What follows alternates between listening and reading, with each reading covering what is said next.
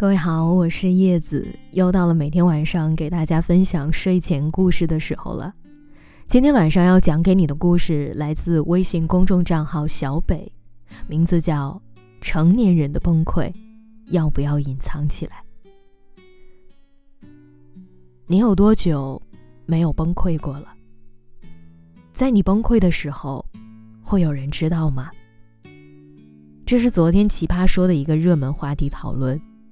成年人的崩溃，要不要隐藏起来？现场看到这个话题的大多数人都选择了要藏起来。可能就像傅首尔说的那样，人类的悲喜并不相通，而成年人的崩溃也并不需要观众。是啊，那些藏不住的崩溃只是伤痕，而藏起来的崩溃，才是真正的勋章。很多时候，成年人不是不会崩溃，而是知道不管今天的你如何，明天都还要照常面对。我还记得前段时间那个生日当天被领导召回加班的女孩，她已经连续加班半个多月了，在生日那天好不容易下班早了一点，但是没有想到上车没走多远，又被领导叫回去加班。女孩哭着说：“这一天没有人跟她说过什么祝福，只是银行发来短信祝她生日快乐。”最后，她忍不住在网约车上崩溃大哭起来。其实看到这个视频，有很多网友都表示深有感触。在生活中，我们经常被突如其来的挫败感压得喘不过气来，想要找一个人倾诉。但是翻遍了通讯录，却不知道应该去找谁。想要嚎啕大哭，却担心被旁人当作笑话来讨论，所以只能将情绪隐藏起来，独自消化。就像有一位网友说的：“成年人的心酸是连着崩溃都要讲究性价比的，选时间看场合。”明明指头碰一碰就碎了，却要等到家避开所有人，关上门的那一刻，才化成灰。是啊，你永远都不知道那个表面正常的人，他的心底里积压了多少的难过。你永远不会知道那个在路边突然崩溃的人，他内心又经历了怎样的山崩海啸。有的时候。觉得长大真的是一件很扫兴的事情，因为我们逐渐连崩溃都失去了资格。可能这就是长大的代价吧，一切悲喜都只能够自度。我之前很爱看的一部电影叫《当幸福来敲门》，到现在我还记得男主克里斯抱着儿子躲在地铁厕所里过夜的那一幕。克里斯原本是一个普通的医疗器械推销员，有一天他发现了一种新的医疗设备，以为靠它可以赚一大笔钱，于是他花光了所有的积蓄买下那些设备。但是没想到，医院对这种仪器却并不感冒，因为它价格昂贵，但性价比却并不高。新的设备推销不出去，房租、水电。孩子的学费、停车罚单，一家人的吃喝拉撒，如山一样压在了他们夫妻两个人的身上。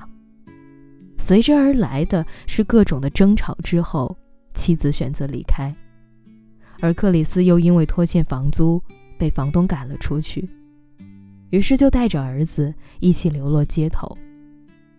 深更半夜走投无路的他，带着儿子去地铁的厕所里。